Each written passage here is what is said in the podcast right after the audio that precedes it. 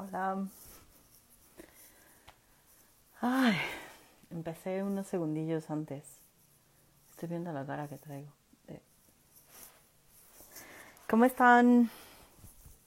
Hola Gerardo, ¿cómo estás? Qué gusto por acá. A ver si no te choquea tanta imperfección en tu perfección. Em, vamos a ir esperando a que se una más gente. Eh, el tema que vamos a platicar hoy me, me encanta porque mm, ah, creo que es un tema bien interesante y que por lo menos a mí me ha ayudado a, a pararme como feminista. Ya llegó Roberta. Vamos a invitarla a que se una. Hola, Gina. Hola. Hola, hola, hola. ¿Cómo estás? Muy bien, Fer. Estaba indagando dónde era el botoncito para picarle. ya, lo lograste. Lo logré. Oye, pues bienvenida, Roberta. Qué gusto tenerte por acá. No, pues un gustazo. Tu espacio es bien bonito, entonces para mí es como bien bonito estar aquí. Ay, pues gracias. Se construye con gente tan linda como tú. Ay, gracias.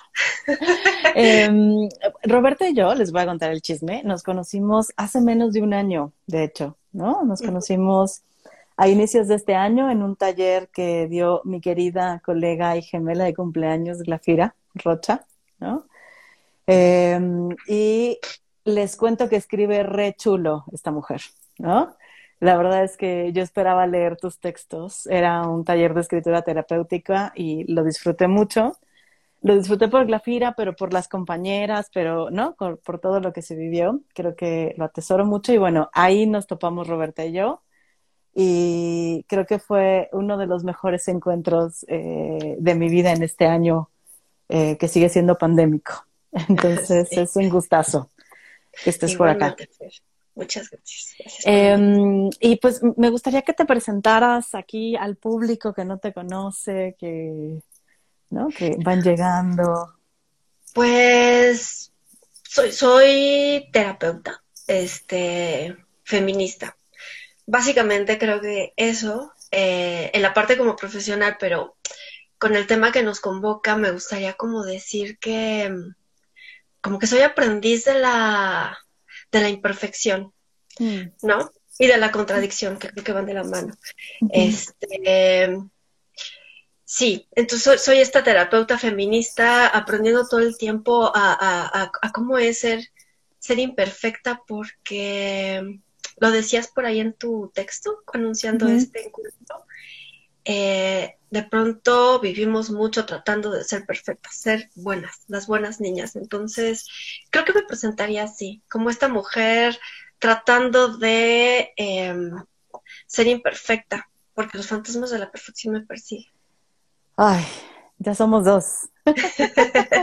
Por dos y por un montón más, yo creo.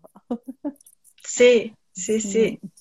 Eh, y, me gusta cómo lo dices, como aprendiendo a ser imperfecta, ¿no? Como no algo que ya dominamos o algo que ya dominas o algo que, ¿no? Como es dejándote, porque entiendo el aprender a ser imperfecta como dejándote ser imperfecta. Sí, sí, es como no es fácil, ¿no, Fer? O sea, es, es, es como, ayer hablaba con una persona, una mujer, ¿no? En, en, el consultorio, eh, y me hablaba de, de, su trabajo y de toda la, la, exigencia que, que vive y, y, que la persigue. Y, y, al final decía algo bien bonito que a mí me pareció maravilloso y dijo, creo que voy a invitar más a la mediocridad a mi vida. Mm. Y me pareció súper poderoso, ¿no? Porque claro, de pronto pensamos que, em, que abandonar la perfección nos lleva a la mediocridad como si fuera una mala palabra y a veces hacer las cosas medias no está mal, creo. y, es que está cañón porque dices mediocridad y seguro, digo, a mí me atravesa como, ¡Ah! ¿no? ¿Cómo, cómo, ser mediocres, no? Pero al final, o sea, pareciera que, que la mediocridad es algo malo, es como lo indeseable, lo, que nunca deberíamos de ser, ni tocar, ni permitirnos, ¿no? Y a veces creo que es un descanso ser mediocre. Y es que a veces no podemos estar al 100. Y, y, y a veces sí estamos a medias. creo que yo por eso me presento así, porque eh, los últimos dos años, no solo de pandemia, sino de otras cosas que han pasado en mi vida, me han enseñado a que tengo que aprender a estar a medias también. Mm. Ay, qué fuerte invitación. Así, sí. ya empezamos fuerte. fuerte. Es que venía pensando porque justo el título es Feministas Imperfectas, ¿no? Y, o sea, pienso como, de por sí, las mujeres se nos exige perfección desde siempre, ¿no? O sea, desde el cuerpo, del comportamiento, de cómo ser, de cómo vestirnos, de cómo presentarnos, de cómo conducirnos, de qué debemos desear, ¿no? O sea, como eh, ser mamá, ser pareja, ser, ¿no? Ser esposa, ser amigas, ser amas de casa perfectas, ¿no? Eh, ser cuidadoras y no cansarnos. Y, y, siempre una perfección en todo lo que hagamos, ¿no? Es como no podemos fallar en ningún lugar. Y pareciera que en el momento en que nos nombramos feministas, tampoco se puede escapar de eso, ¿eh? O sea, hay como un deseo social de que si nos nombramos feministas, seamos las feministas perfectas. O sea, que recitemos los textos y que digamos, ¿no? Eh, que, que, lo conozcamos toda la perfección y que sepamos diferenciar las ramas y que si nos apegamos a una sea esa una y nada más, que no andemos haciendo chingaderas de mezclarlas, ¿no?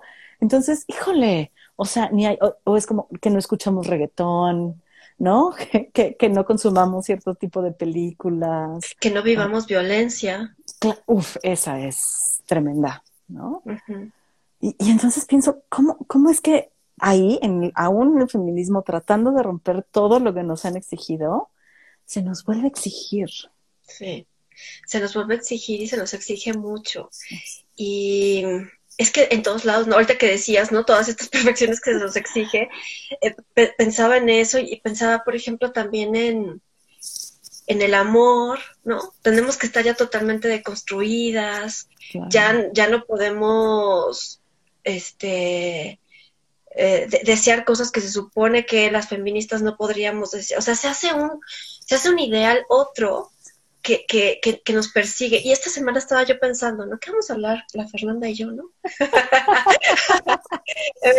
y, que seguro que, que, un montón de cosas que ya traíamos ahí en la cabeza, pero algo que, que, yo me preguntaba era, ¿cómo se nos ha hecho esa, esa, esa, ese otro fantasma de la perfección? Y decía, pues es que, eso yo pensaba, ¿no? Ahí en la regadera, este, pues son resquicios del patriarcado, ¿no? O sea, de, de, de, no te salvas y, que exigir más, ¿no? Claro. Y, y, si no demuestras que eres perfecta, entonces no eres nada. ¿No? Como es, es, si no me demuestras que tu, tu feminismo perfecto, entonces no te puedes nombrar feminista. Y no te puedes parar como feminista. Y si eres imperfecta, entonces ya ves lo jodido que está el feminismo, ¿no? O sea, como... Sí, sí, sí, sí.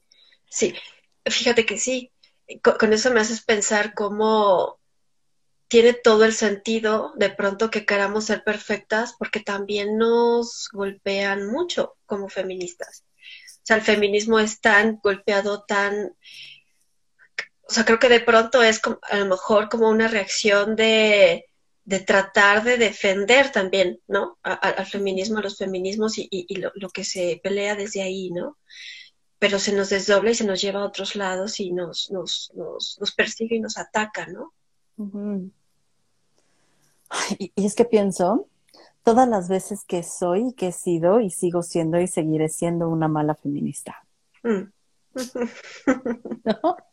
Como una mala mujer y una mala trabajadora y una mala terapeuta. Y, y, y es, creo que es eso, es permitirme vivir la imperfección y el hacerlo mal, me libera mucho, ¿eh? O sea, me libera poder de pronto decir, soy contradictoria. Mm. Y a veces soy feminista hiperradical y a veces, ¿no? Como me alejo de la radicalidad y empiezo a hacerme más interseccional y de pronto asumo un feminismo hiperblanco, ¿sabes? Como... Mm, la pureza, ¿no? que se nos pide en todos lados. Y fíjate, ahorita que decías eso, me cacho como en estos días, hace un ratito, me llegó por ahí una idea que, como que la, la, quité, traté de, de, de, batearla un poco, pero me llegó y que se me hizo súper fuerte de, ay, a ver si no se me sale algo mm que me haga ver mal, mala feminista, ¿no? O sea, que, o sea, ¿sabes? O sea, como un asunto así como, ay, ¿de qué vamos a hablar? Porque he visto tus lives y sé que, que, que, que se tocan fibras y así dije, uy, jole, a ver si no por ahí alguien me escucha, alguna de mis consultantes, alguna otra feminista, y de pronto digan, uy, ya perdimos a Roberta, ¿no? Este, y es muy fuerte, es, es muy fuerte que, que nos sintamos así de pronto que, que, que no podamos decir ciertas cosas. Uy.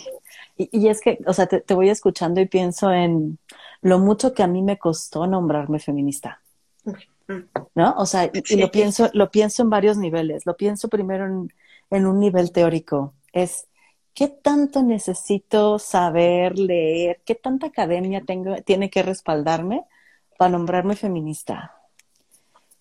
¿Qué carajos es hacer algo político? ¿No? Como cuando hablan de las feministas son políticas, ¿a qué carajos se refieren? ¿No? Em, qué miedo nombrarme feminista. ¿Cuántos lazos se van a romper? ¿Cuántos seguidores me van a dejar de seguir? Claro. Em, ¿Qué van a esperar de mí? Un poco lo que decías, ¿eh? O sea, ¿qué pasará con aquellas feministas radicales que me escuchan de pronto decir algo que no va con lo que piensan? Claro. ¿Qué tan atacada voy a poder ser cuando diga lo que pienso? Ah. Y cuando de pronto quiera defender a los hombres y cuando de pronto hable de las violencias que reciben los hombres, ¿no? O sea, como desde, desde este lugar patriarcal, ¿no? Híjole, y entonces está cabrón porque es como estarme cuidando todo el tiempo de no decir lo que pienso, lo que siento y lo que creo, porque puede ser que no se acople al pensamiento feminista puro. Puro. Y sabes qué? Me haces pensar cómo... Eso, eso, eso, yo me conflictó mucho con la terapia narrativa cuando empecé a formarme en ella. No lo dije, ¿no? Me, me, me paro desde la terapia narrativa y era que en, la terapia narrativa, como en otros lados, ¿no? Pero, pero mucho se, se hace el, los saberes son eso, ¿no? Son saberes, no, no hay un saber único, ¿no? Son saberes y todos, este, podemos echar mano de los eventos para mirar así, ¿qué? O sea, ¿cómo? ¿No? O sea, ¿cómo me voy a despojar de, de, de feminismo? Y, y después fui entendiendo que no, pero lo que me pasó mucho con la terapia narrativa es que de pronto las teorías no sé si la palabra es que no me alcanzaban o, me quedaban cortas o, como al ser como muy esquemáticas, no sé exactamente qué, pero la, la, la, las historias de las personas eran mucho más complejas que, que eso, ¿no? Que, la teoría. Y, y, con esto lo digo porque cuando una se, se nombra feminista, ¿no? Con lo que decías tú ahorita, claro, pero es que tenemos una historia y soy feminista en, en, una coordenada específica y vengo con un montón de historia ahí. Y en estas coordenadas yo me, me, me, apego al feminismo, me, me, coqueteo con el feminismo, lo hago mío, me acompaña, ¿no? Como sea, pero traigo una historia llena de afectos.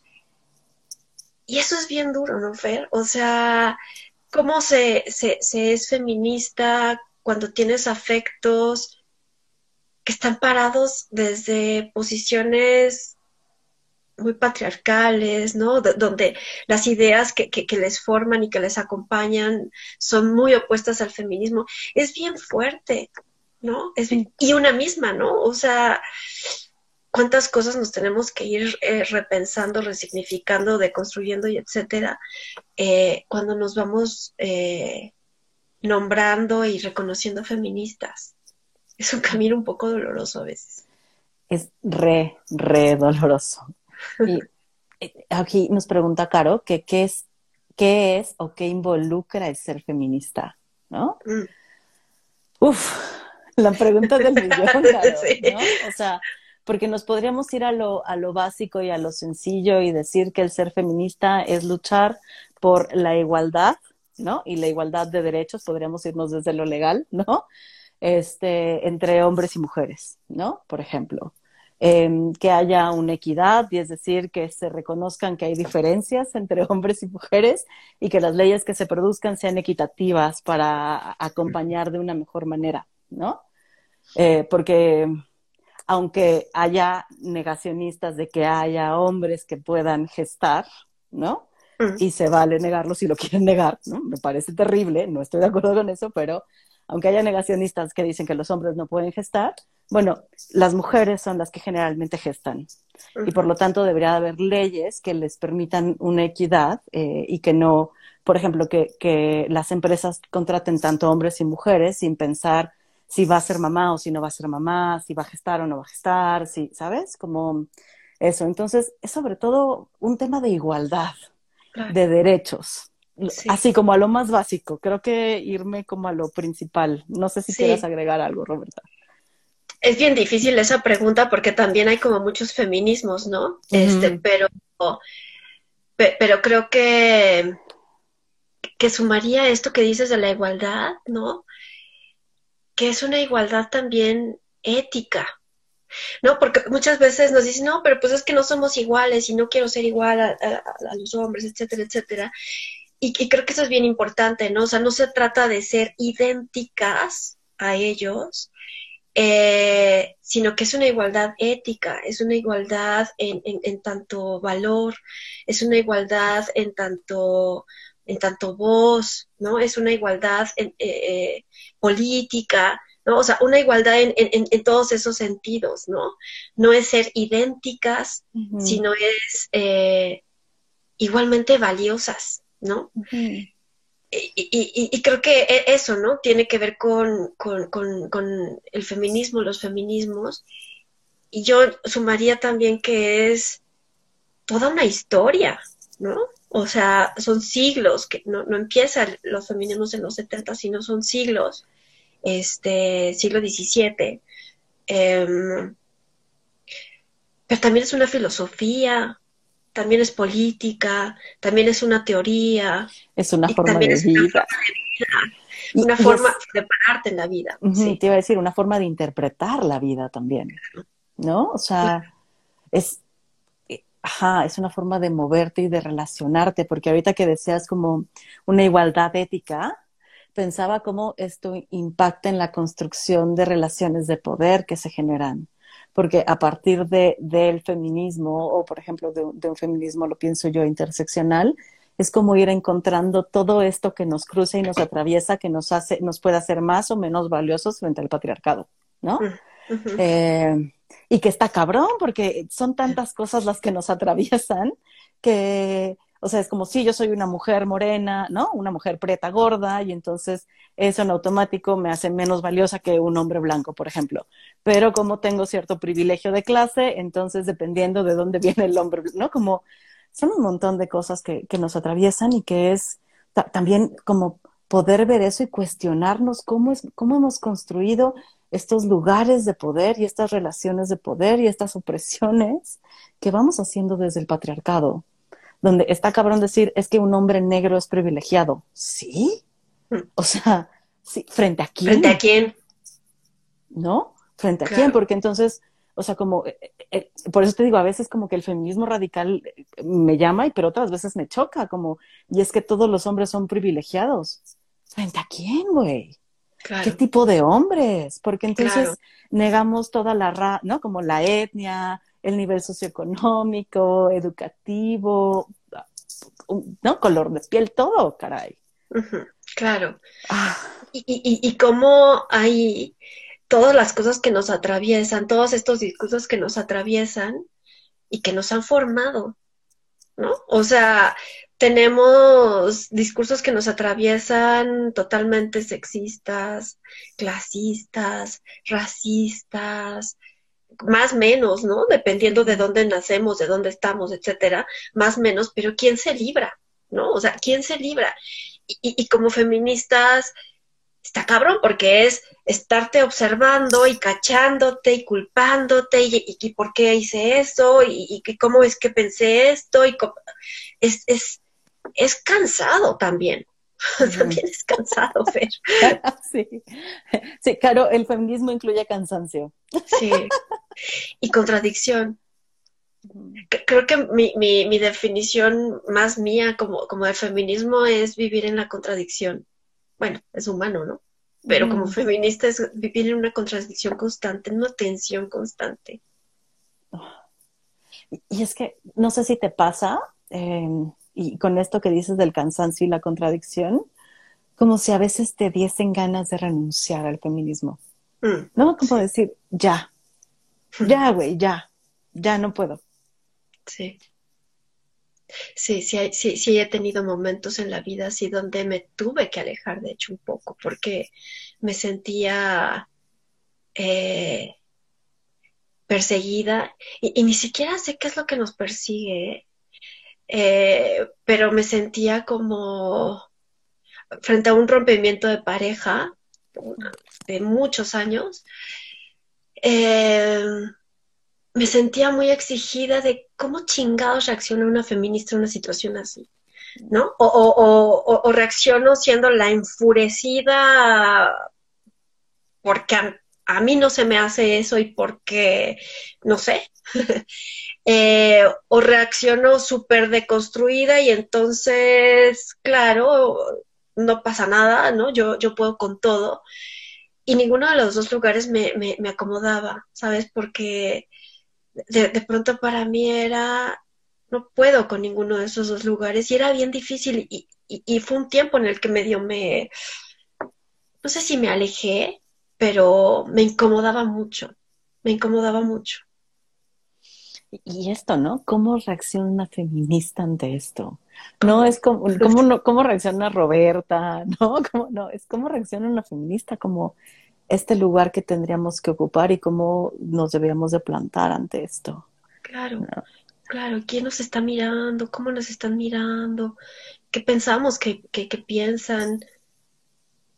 También, no sé si a ti te ha pasado, Fer, pero también qué imagen he construido de mí misma. O sea, creo que yo cuando tuve ese quiebre fue muy fuerte en todos los sentidos y fue muy enriquecedor también porque fue un replantearme en muchos sentidos y también fue darme cuenta que, que, había una imagen de Roberta feminista.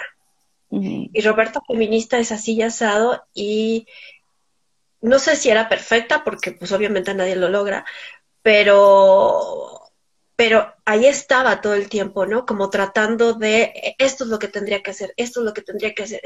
¿Y dónde quedaba Roberta? ¿No? No había. había la feminista. Sí. Está, está cabrón, porque, porque si es eso, es como, dices, no sé si era perfecta, pero creo que en nuestro imaginario hay una perfección inalcanzable de la, o sea, como en la realidad, ¿eh? Es como, es, así es como debería de ser y comportarme y vivirme y tal, como una expectativa a la que nunca se llega, creo. Sí, no. ¿no? Y, ¿no? Y, qué bueno, porque si llegáramos todas eh, a, esa perfección, creo que sería aburridísimo y creo que el feminismo no, no, no hubiera evolucionado porque no hay más, ¿no? O sea, creo que justamente desde la imperfección y desde estas cosas que de pronto miramos ya, caray, ¿por qué estamos haciendo esto? Eh, nos ha permitido poner temas en diálogo y en discusión y poder ir, ir transformando, eh, nos, transformándonos y transformando también eh, los feminismos, ¿no? Por acá dice Román que el feminismo es reconstruir la relacionalidad hegemónica. Nos cansa, nos cansa a todos replantear cada segundo el cómo. Sí, ¿no? O sea, porque si, si, no, si alguien que no es feminista nos está escuchando, es como, o sea, entonces, ¿qué? Es como estar peleando todo el tiempo, es estar cansadas, es vivir sin contradicciones, es, es, sí, pero creo que también, por lo menos para mí, Roberta, el feminismo es, está lleno de esperanza. ¿eh? Claro. Eh, es, es, la esperanza de vivir en un mundo más armónico. Eh, en un mundo, y esto es muy, muy como la coral herrera, pero un, un mundo más, más con amores compañeros. ¿no? Y amores compañeros me refiero a, todos los amores que construyamos, no solo hablemos del amor de pareja, sino al amor entre amigas y entre amigos y entre colegas y entre familia y, ¿no? Donde haya límites claros. claro, es, es, es una esperanza, para mí es como la ilusión, es como, quién sabe si algún día se ve, lo dudo, pero, pero eso es como mi esperanza, ¿no? Como, como transformar, revolucionar el, justo lo que dice Román, cómo nos relacionamos, claro. cómo nos vinculamos. Con, la otra, con el otro, con nosotras mismas, y diría también que con, que con nuestro entorno y con la naturaleza, ¿no? Porque el feminismo también habla de esto, de la explotación que hacemos de los cuerpos, pero también de la naturaleza. Y hoy en tiempos de pandemia creo que es, es, es, evidente también esto, ¿no? O sea, cómo nos relacionamos también con, con nuestro entorno, ¿no? Con, nuestra tierra. Mm, el ecofeminismo, ¿no? Que, habla de eso, de, la explotación. Y, estaba pensando, se me fue el tren, pero estaba pensando ahorita que, te decía esto de, la esperanza, de...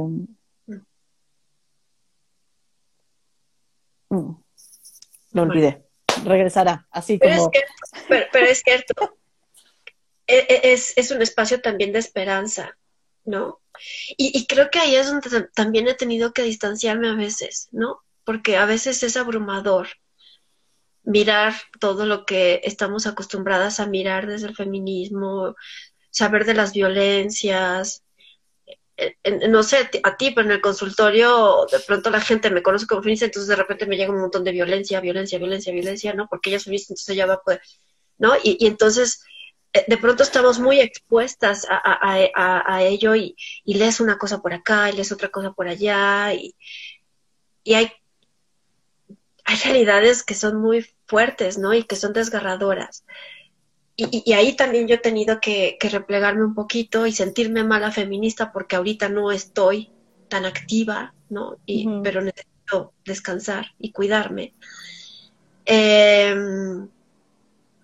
pero claro que también hay esperanza y, creo que también, Fer, no sé tú, pero, pero también es una esperanza que a veces o mucho, muchas veces vivo, vivo en el día a día porque también el feminismo me ha hecho, sí me desgasta estar pendiente, pero también me ha hecho más feliz porque me ha ayudado a, a quitarme cosas que, que al menos a mí me estorbaban y, y que me hacían sufrir más.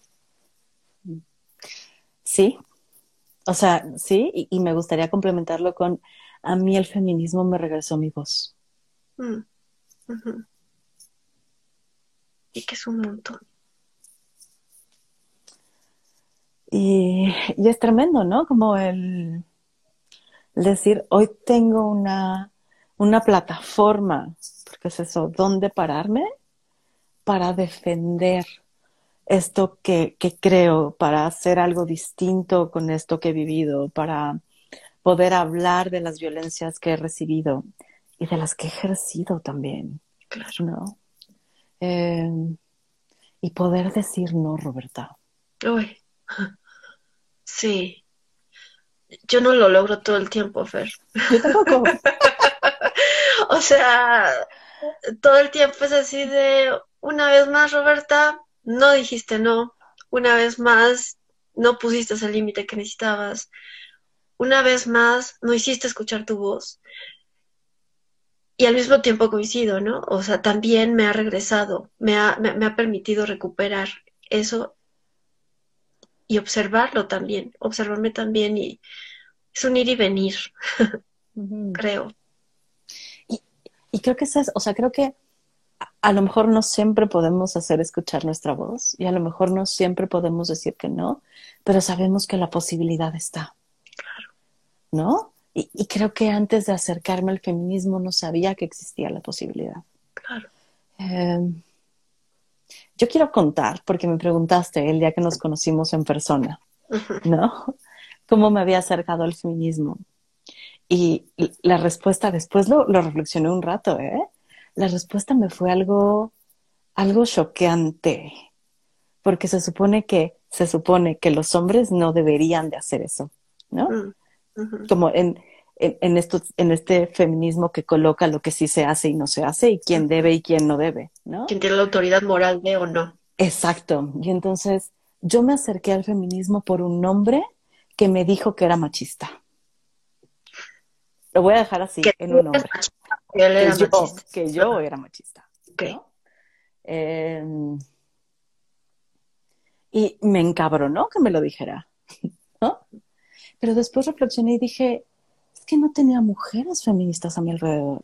Mm. Había muchas mujeres a mi alrededor, pero, o sea, pienso en una amiga que ni siquiera está tan cerca, ¿no? Físicamente, eh, pero ninguna nunca me lo dijo.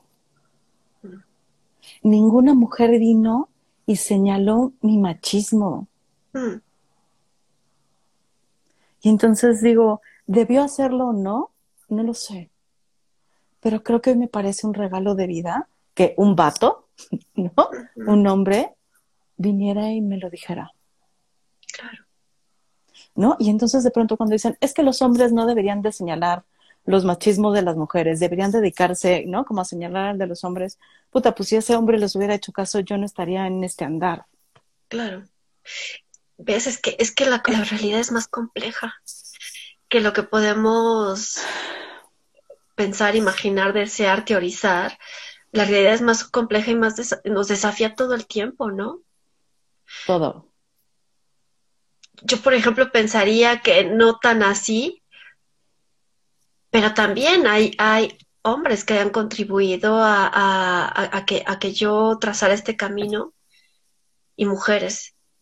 Pero, por ejemplo, yo, yo me reconozco feminista desde muy pequeña, ¿no? No, bueno, no, no, no lo sabía, pero yo cuando trazo mi historia digo, no, pues desde ahí yo ya traía cosas, ¿no? Pero, por ejemplo, mi papá, que, que es un hombre que se para desde ideas que lo atraviesan, ¿no? Que pueden ser eh, muy machistas. Y, que es esas contradicciones, ¿no? Porque es un, un, hombre que me genera mucha tensión, pero que también quiero mucho. Em, él nunca me dijo nada, más bien él me, desde sus ideas, hacía lo que pensaba que era mejor para mí y eran muchas opresiones. Y a mí eso me es una de las cosas, uno de los motores que a mí me, me, me, impulsó a, a, buscar por otros lados y mujeres, ¿no? Que hubo en mi historia que, que no eran feministas, pero que me hacían saber que, que otras cosas eran posibles para mí, para mi vida, porque ellas lo hacían o, o porque no necesariamente porque lo hacían, pero que me hacían saber que, que yo podía hacer otra cosa como mi mamá, ¿no? que ella todo el tiempo de alguna manera me decía, pues yo no lo puedo hacer, pero tú sí tienes derecho a hacerlo, ¿no? Entonces, sí, creo que sí. Sí, y, es que en, en, esta realidad compleja, o sea, yo pienso como mis papás con, claro, ideas machistas, cada uno, ¿no? Mi mamá y mi papá, pero también como bien distintos a, a otros matrimonios o historias familiares que mm. conozco, ¿no? Donde tanto mi mamá como mi papá trabajaron siempre, pero también los dos colaboraban en el hogar, ¿no? O sea, mi papá es un excelente cocinero y es el que mejor plancha la ropa en la casa, ¿no? Y, y pero también es el, es el handyman, ¿no? El que arregla todo en la casa. Eh, mi mamá no es handy woman para nada, ni tampoco, o sea, cocina rico, pero no es la mejor cocinera, ¿no? Pero, o sea, como, o sea, a mí me cuentan historias de papás que no hacen nada en la casa. Yo digo, ¿cómo? O sea, mi papá es el que cocinaba, el que me llevaba a la escuela, el que hacía las tareas conmigo, el que también trabajaba, ¿no? O sea, a mi mamá la recuerdo trabajando desde siempre, yendo a su oficina. Eh, entonces, o sea, tal vez no me reconocía como feminista, pero, o sea, mi papá siempre me decía, estudia para que no dependas de nadie y trabaja para que no dependas de nadie. Y me enseñó a cambiar una llanta porque me dijo, tú, o sea, no, no necesitas que un hombre resuelva tu vida mm. nunca, ¿no? Y entonces, pues sí, o sea, es, me parece bastante feminista eso, desde claro. no vas a depender de nadie nunca, ¿no? Pero yo reconocerme como feminista y darme cuenta de mis machismos y, ¿no? Creo que fue mucho, muy tarde en la vida, o sea, muy tarde en la vida. ¿no? Más después. Mucho, mucho después. Ahorita que te escuchaba decir esto de tu papá, eh, y, que yo decía hace rato, ¿quién se salva del machismo, no? O sea, estamos formados ahí, pero también ahorita pensaba, híjole, es que el feminismo también nos habita a todos, de alguna manera. De alguna manera, eh, algo, creo que algo, algo por ahí hay, ah, bueno, no sé, no conozco todo el universo, ¿no? Pero, pero pensando, por ejemplo, en, mi papá, ¿no? Con, con, la manera en que, en que él piensa lo, femenino, lo masculino y demás, él, por ejemplo, nunca se opuso y no solo no se oponía, sino que era muy importante que fuéramos a la universidad sus hijas, ¿no? Y, por ahí en discusiones con él después fue, ha sido decirle, pues papá, pues nos mandaste a la universidad, ¿qué quieres que hagamos, no? pues como no quieres que piense y que, que, que, discuta, pues mandaste a la universidad, ¿no? Pero, ¿sabes? Y, y, y, ¿Y de dónde podría venir eso, sino de las luchas feministas que empezaron a plantear las mujeres tienen derecho a estudiar? ¿De dónde? ¿De, de, de dónde no iba a venir el que, que, que, que, que no dependas de nadie? ¿De dónde? ¿De dónde sino de los feminismos, no del feminismo? O sea, creo que sería bien interesante también eso, ¿no? ¿Qué tanto nos habita también el feminismo y no lo sabemos? Y no lo reconocemos. No les digas. no les digas que es feminismo. Se van a asustar. Sí. Ay, ¿qué nos hace imperfectas como feministas, Roberta? O sea, tú ¿Cuáles son de pronto tus contradicciones, tus imperfecciones, tus tensiones? Ay, Fer, yo creo que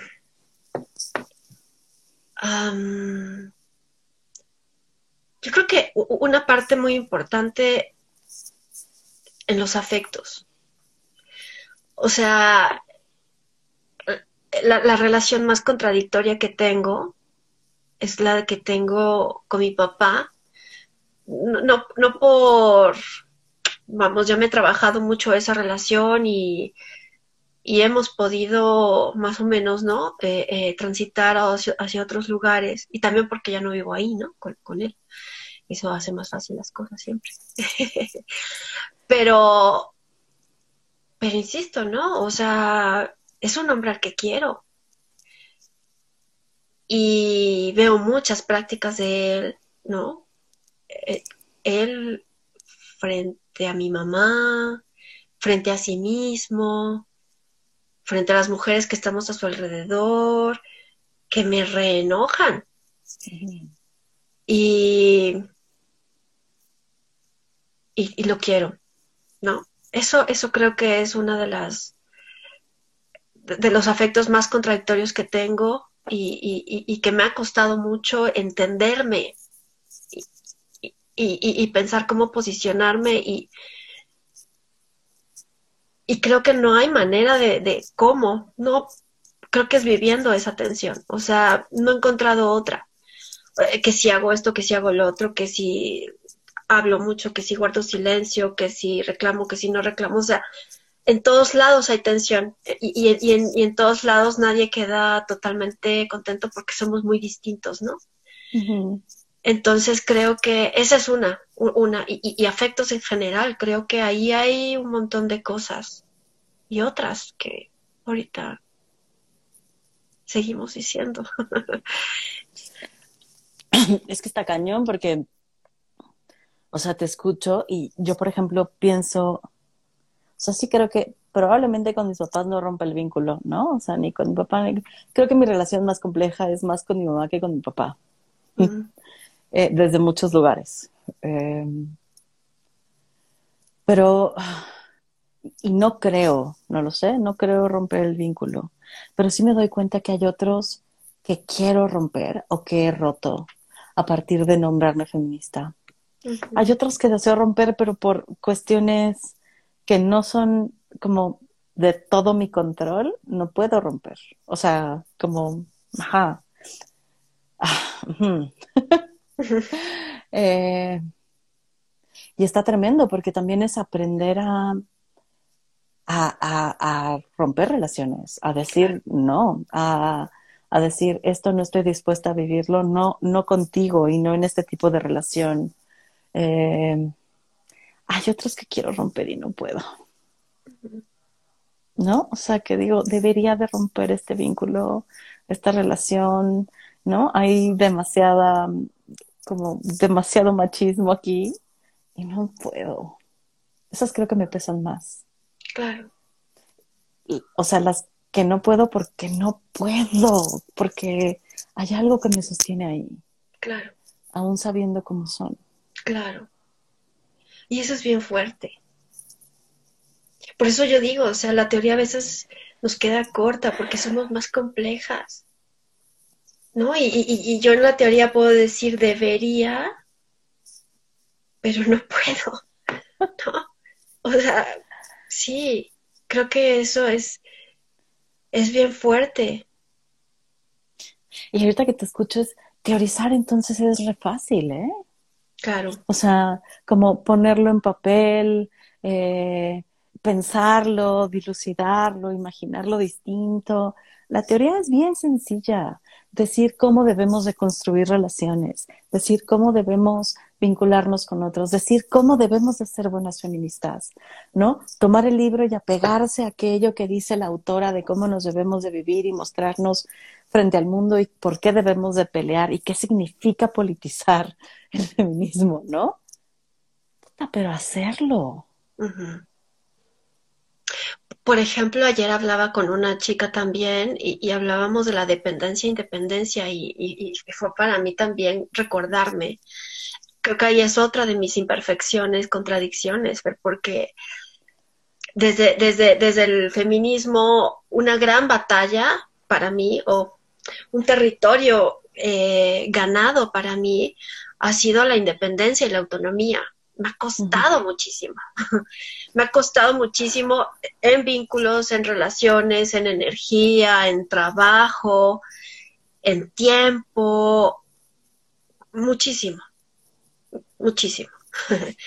este, y de pronto descubrirte dependiendo, por la razón que sea, eso es súper fuerte. Yo, yo me acuerdo en, la pandemia, al inicio de la pandemia, eh, yo, me, yo, me fui a casa de, mi mamá y de mi papá eh, por muchas razones eh, incluida la pandemia y se me hacía que era lo más sencillo y demás. Y pues todo el mundo pensábamos que duraba 15 días, un mes, dos meses, tres meses y ya aquí seguimos. Pero bueno, yo pensando que iba a durar eso y de repente más y otro mes y otro mes y estuve allá dos o tres meses, no me acuerdo. ¿Y cómo me pesaba? Una de las cosas que me pesaba era saberme feminista, valorando la autonomía, sabiéndome que yo podía estar sola y estar ahí, en casa de mis papás. Mm. Fue súper fuerte. O sea, de verdad que era una tensión súper fuerte.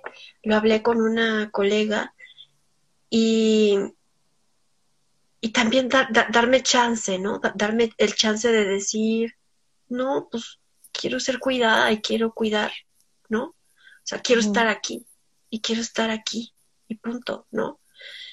Y es muy fuerte porque también hay cosas que, nos planteamos y que yo no encuentro el libro donde dice eso. Yo no encuentro el libro donde dice que no podemos depender, ¿no? o, que eso que yo hice no, no, no se debería de hacer. Pero, pero hacemos unas traducciones ahí de pronto que, nos hacen eh, la vulnerabilidad, Fer. ¿Cómo mm. vivimos la vulnerabilidad las feministas? De pronto parece que tenemos que ser súper fuertes, súper fuertes, y que no dependemos, y que no necesitamos, y que somos autosuficientes todo el tiempo, independientes y autónomas, y bla, Y nos caemos también. Claro nos caemos y también necesitamos tejernos y también necesitamos depender de pronto, ¿no? Eh, y creo que esa es otra de las grandes contradicciones, como el, o sea, es como yo soy una mujer fuerte que puede sostener un hogar, mm. pero me gustaría que lo sostuvieran conmigo, mm. ¿no? O a, veces me gustaría que lo sostuvieran por mí. Claro, claro. o que me sostuvieran a mí. Y no me hace menos feminista, creo, ¿no? Em, por acá, para, para leer un poquito lo que nos pusieron, ¿no? Dicen, son lo peor esas relaciones Nunca es tarde para reconocer lo que sentimos. Eh, iba pensando en como todas las contradicciones, como el de ser una mujer independiente, pero desear tener una pareja, ¿no?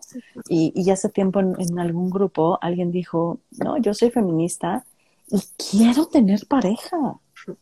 Deseo una pareja a mi lado, deseo un hombre a mi lado, o sea, no solo una pareja, no, Deseo un hombre con quien hacer pareja. Deseo un amor heterosexual. Sí, sí, no, uy, no, pésimo feminista, tacho. ¿No? O sea, y, está cabrón, porque entonces, si, si decimos eso, es como lo estás haciendo mal. O si digo, me fui a celebrar mis 10 años de matrimonio mm. con este hombre con el que me casé y con el que vivo, ¿no? En santo matrimonio ante, el, ante la ley de Dios y ante la ley de los hombres, es qué mala feminista. Mm. ¿Cómo, O sea, ¿cómo que siendo una mujer independiente o suficiente capaz, eh, todavía se firme ante un Dios, ¿no? Que jura amar a este hombre hasta que la muerte lo separe. Mm. Es negarnos un poco em, no un poco, es negarnos muchas cosas de pronto, ¿no? Em,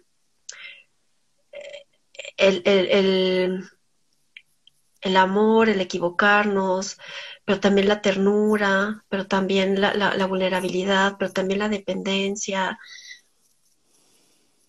Porque bueno, somos seres interdependientes, ¿no? O sea, nadie es totalmente autónomo. O sea, es negarnos como muchas cosas.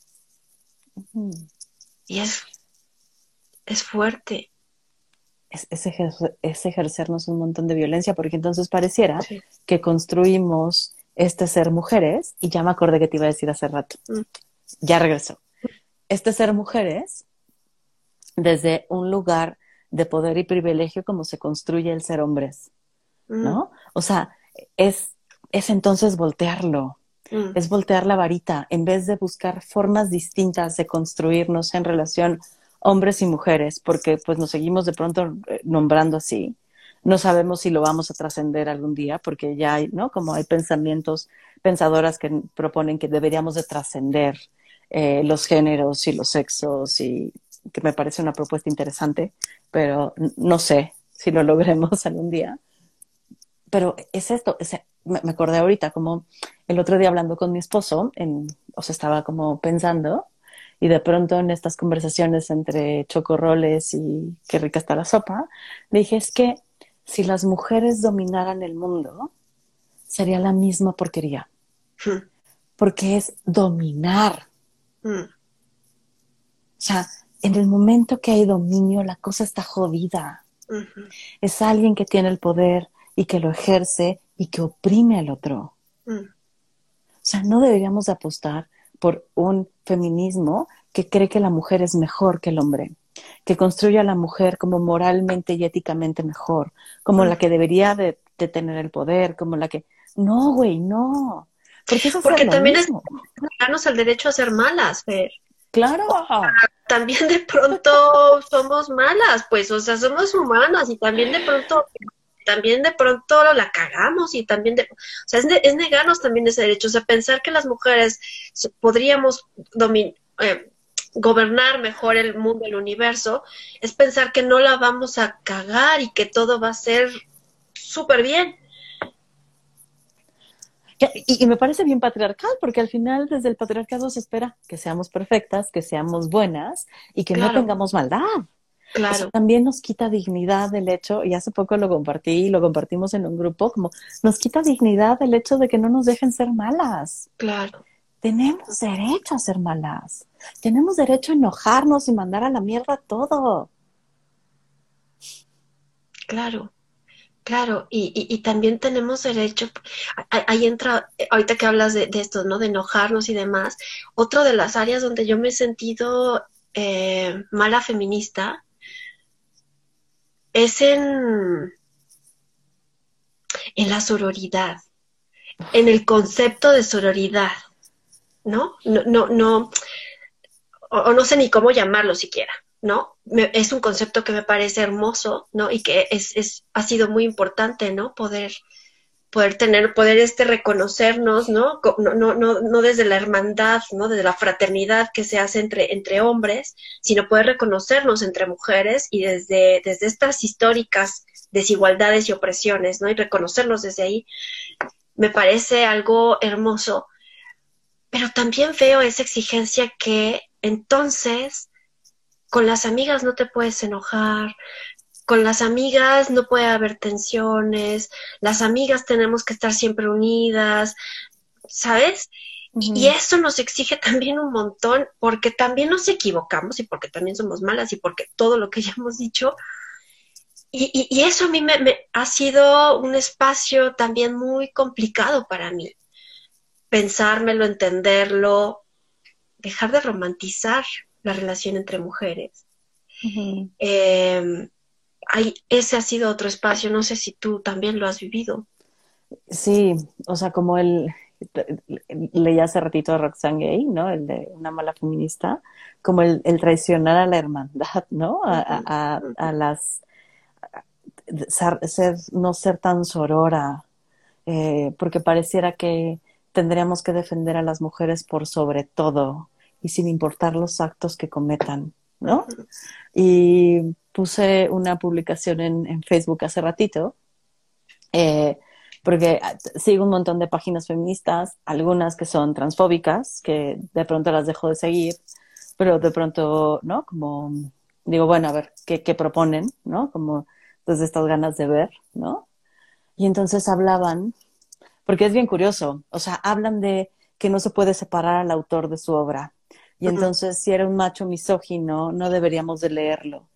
Cuando pienso que también hay que como tomarlo contextualmente. O sea, si es un macho misógino en el 2021, me parecería cuestionable consumirlo, ¿no?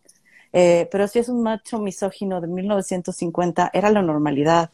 Entonces, ¿cómo, o sea, cómo pedirle a alguien que no sea algo que era normal? Mm. ¿no? O sea, es como tendríamos que contextualizar más antes de llegar a una cultura de la cancelación. Entonces, es curioso cómo ahí sí, sí, sí tenemos que, eh, o sea, cómo no podemos separar al autor de la obra y entonces no consumir a estos machos misóginos que fueron y que crearon obra. Eh, pero cuando se trata de mujeres, pareciera que no se debe de separar, o sea, como pareciera que ahí no importa lo que hayan dicho, porque hay que rescatar a las mujeres y darles voz, no importando si eran misóginas o no, o si reproducían violencias, o... Y entonces hablan de, como ahora es la celebración de Harry Potter, yo soy Potterhead, ¿no? Me gusta mucho, tengo que admitirlo, es uno de mis gustos. Eh, ¿Eso se puede como feminista hacer?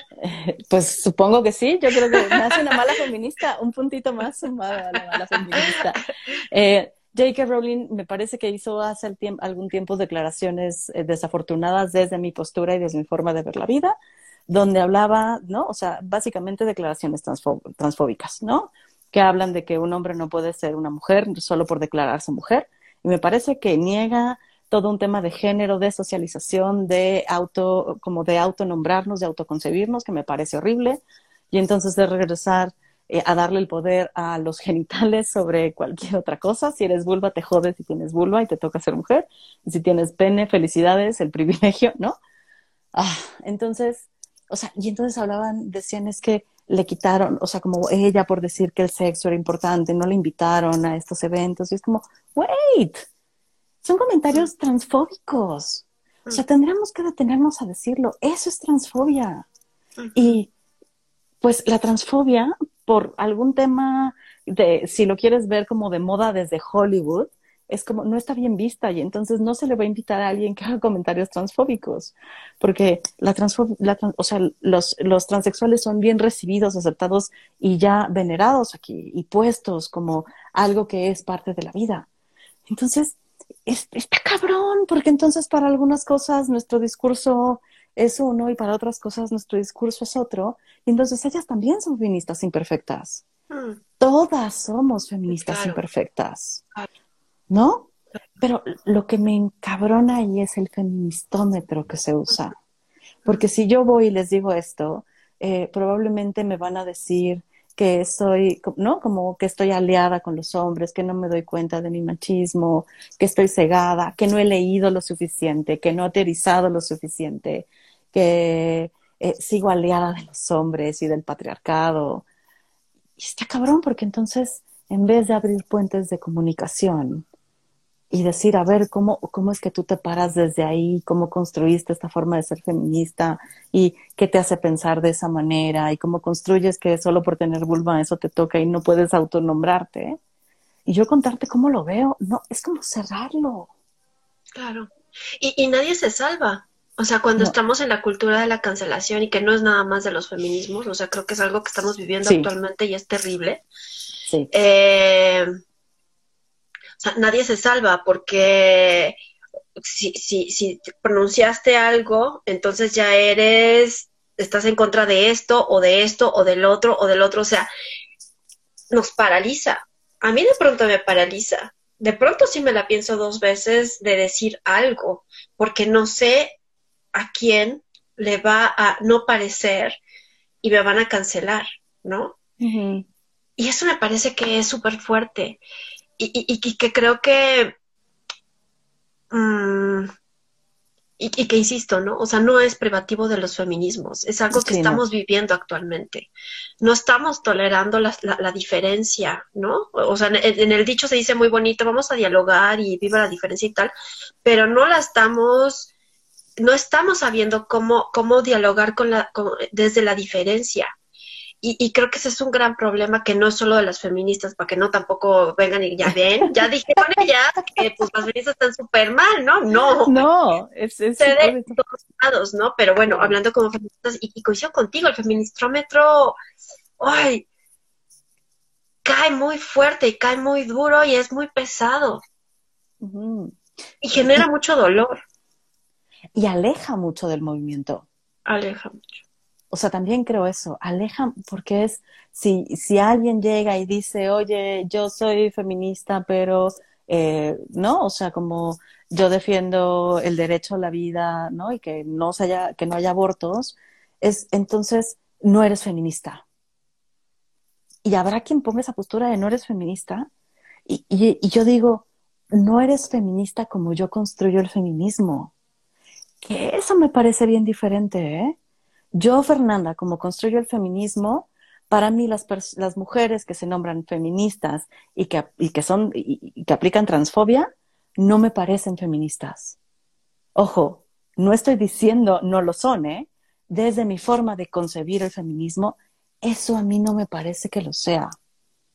Pero a mí, ¿quién chingado soy yo para decir si eso no es? Híjole, está muy fuerte. Sí, está, está, está muy difícil. Porque al final eh, no nos salvamos. Ajá, porque entonces si digo, no es, estoy cayendo en lo mismo. Porque entonces cuando ellas se paran de ese lado, es tú no eres feminista por defender a las personas que son, ¿no? Como eh, a, las mujeres transexuales que se quieren subir al movimiento. Es como, no, a ver, desde mi forma de construirlo, para mí eso no cabe, ni encapsula, ni representa el feminismo desde lo que yo he leído, desde lo que yo sé, desde lo que yo construyo, desde lo que yo comprendo, desde lo que yo... Pero ¿por qué no dialogamos? O sea, ¿cuál es tu construcción entonces de feminismo? ¿Por qué validas? Y sabes qué, Fer, creo que ahí em, tenemos que dar, bueno, yo me da la sensación de que es importante que nos demos unos pasos para atrás y antes de, hablar, ¿no? Como feministas, por ejemplo, de todos los temas que, tenemos eh, en conflicto, de, dónde estamos de acuerdo, no estamos de acuerdo, antes de, hablar de eso, de violencias, de, trans, transfobia o no, etcétera, creo que tenemos que hablar de cómo dialogamos o sea, como feministas, ¿cómo nos sentimos frente a la otra en diferencia? ¿Cómo nos sentimos frente a la otra como generación, como, como joven, ¿no? frente a las, a las históricas que luego se les llama y las históricas frente a las jóvenes y las que salen y rompen cosas y las que no rompen cosas. O sea, ¿cómo nos sentimos una frente a la otra? Y creo que primero tenemos que empezar a hablar de ahí, desde ahí. Y, ya después hablamos de los temas. Pero primero, hablar desde ahí porque si no nos vamos cancelando todo el tiempo y, y, y, y el patriarcado sigue avanzando. Eso es lo cabrón el patriarcado sigue avanzando. Mientras nos peleamos, nos destrozamos, nos negamos, nos, ¿no? En vez de ver por qué sí estamos luchando juntas, que sí queremos juntas, que sí nos hace sentido juntas. Uf, me gustaría leer algo eh, de, de, Roxane Gay rápido, ¿no? Eh, la de una mala feminista. Y eh, dice, durante mucho tiempo me dije que no era esta mujer, tan humana y llena de defectos. Hacía horas extras para hacer cualquier cosa que no fuera esta mujer y resultó agotador, insostenible y más duro que aceptar simplemente quién era. ¿No? Y, y, creo que resume mucho de, de las imperfecciones que habitamos, de las incongruencias, de, el ser malas al momento de teorizar y de vivir y de llevarle teoría a la, a la vida y de decir quién sí y que no. Porque la vida es re compleja. Sí. Y de poder dudar. ¿No? Ay, Roberta, creo que da para mucho más este tema. sí. Y, me doy cuenta que lo voy, a, lo voy a cerrar y lo voy a subir con miedo, ¿eh? De cómo serán interpretadas mis palabras. Claro. Y eso está cabrón. Más allá de si estoy de acuerdo o no con tus palabras, me preocupa mucho que una feminista tenga miedo frente a mí. Me preocupa mucho eso no, no, no quiero eso para, para el feminismo, más allá si estoy de acuerdo o no. ¿No? Me preocupa mucho sentirme yo temerosa, que tú te sientas temerosa frente a la otra. Eso no, no, algo, algo, algo nos falta ahí, algo nos falta ahí. Hijo, me quedo pensando cómo salvar estas brechas. Sí. ¿No? Pues gracias a quienes estuvieron, nos acompañaron, aguantaron nuestras imperfecciones, nuestras posturas eh, a lo mejor congruentes o incongruentes, ¿no? Eh, gracias Roberta por venir a, compartirte y a temer un poco también conmigo de hablar de esto. Gracias a ti, Fer, por la invitación. Estuve a dos de llorar varias veces. gracias por, por la valentía, Fer, ¿no? porque sí, ya, a publicarlo. Ay. Que pase lo que tenga que pasar. que pase lo que tenga que pasar. Ya, si me cancelan, pues ya. Muchas gracias a quienes nos acompañaron. Solo quisiera decir que aún con todos estos miedos, también somos muy solidarias y podemos encontrar mucha solidaridad entre nosotros, nada más para que no nos quedemos con esa sensación. Sí, creo que me acomoda un poco creo. bueno, chao, chao, gracias.